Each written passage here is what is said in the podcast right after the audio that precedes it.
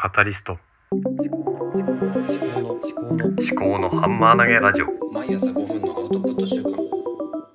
考のハンマー投げラジオ。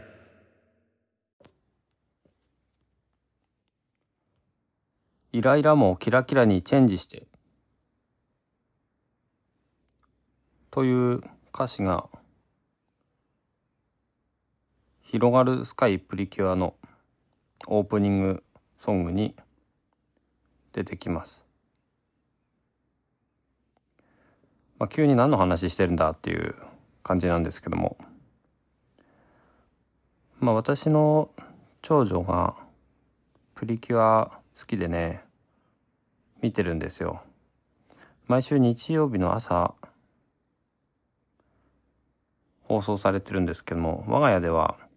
あまりテレビをリアルタイムで見るということはしないで録画をしておいてそれでそうだなまあ夕方？学校とか幼稚園とかから帰ってきてからご飯を食べるまでの間の時間に各一人一番組だいたい 1, 1番組30分くらいなので一人一番組を見てっていう風な、うん、テレビの見方をしていますね。でその中で、まあ、プリキュアを見てるわけです。プリキュアを見たり、まあ、クレヨンしんちゃんを見たりドラえもんを見たりとか。でドラえもんについてはねなんかあんまり好きじゃなかったりもするんですけど私はね。そののび太がねすぐ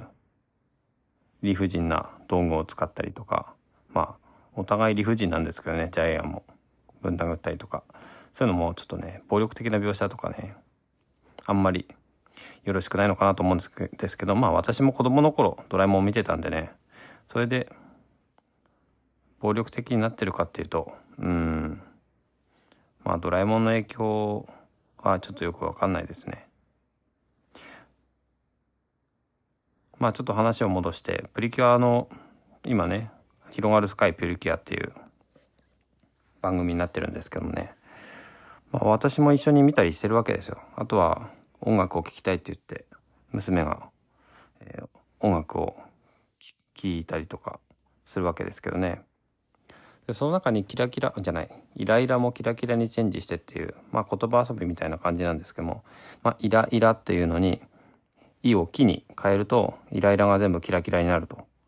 いうことでうんなんかねまあいい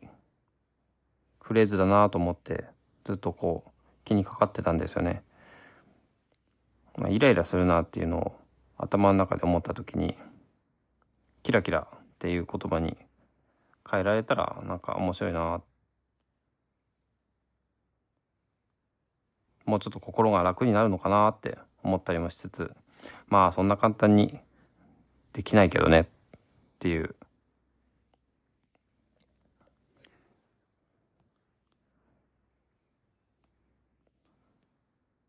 まあイライラした時っていうか毎日ね本当子供と一緒にいるとイライラするんですよね。それってうちが異常なのか何なのか分かんないですけども。あのまあまず親に対して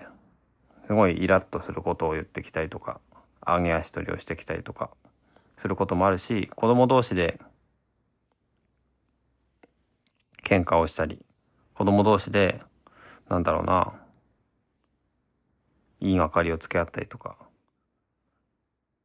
それで子供同士で泣いたりとか。その辺どこまで見守ったらいいのか。どこまでどこから親が間に入ったらいいのか。まあ未だによくわかんないんですけどね。とにかくまあ親はあんまりイライラしてると子供にもそれが映るのかなと思って。ね、仕事で疲れたりとか家事で疲れたりとかしてるところでねイライラをキラキラにチェンジしてなんてなかなか難しいとは思うけどそういう風にできたらいいのかなって思ったりする。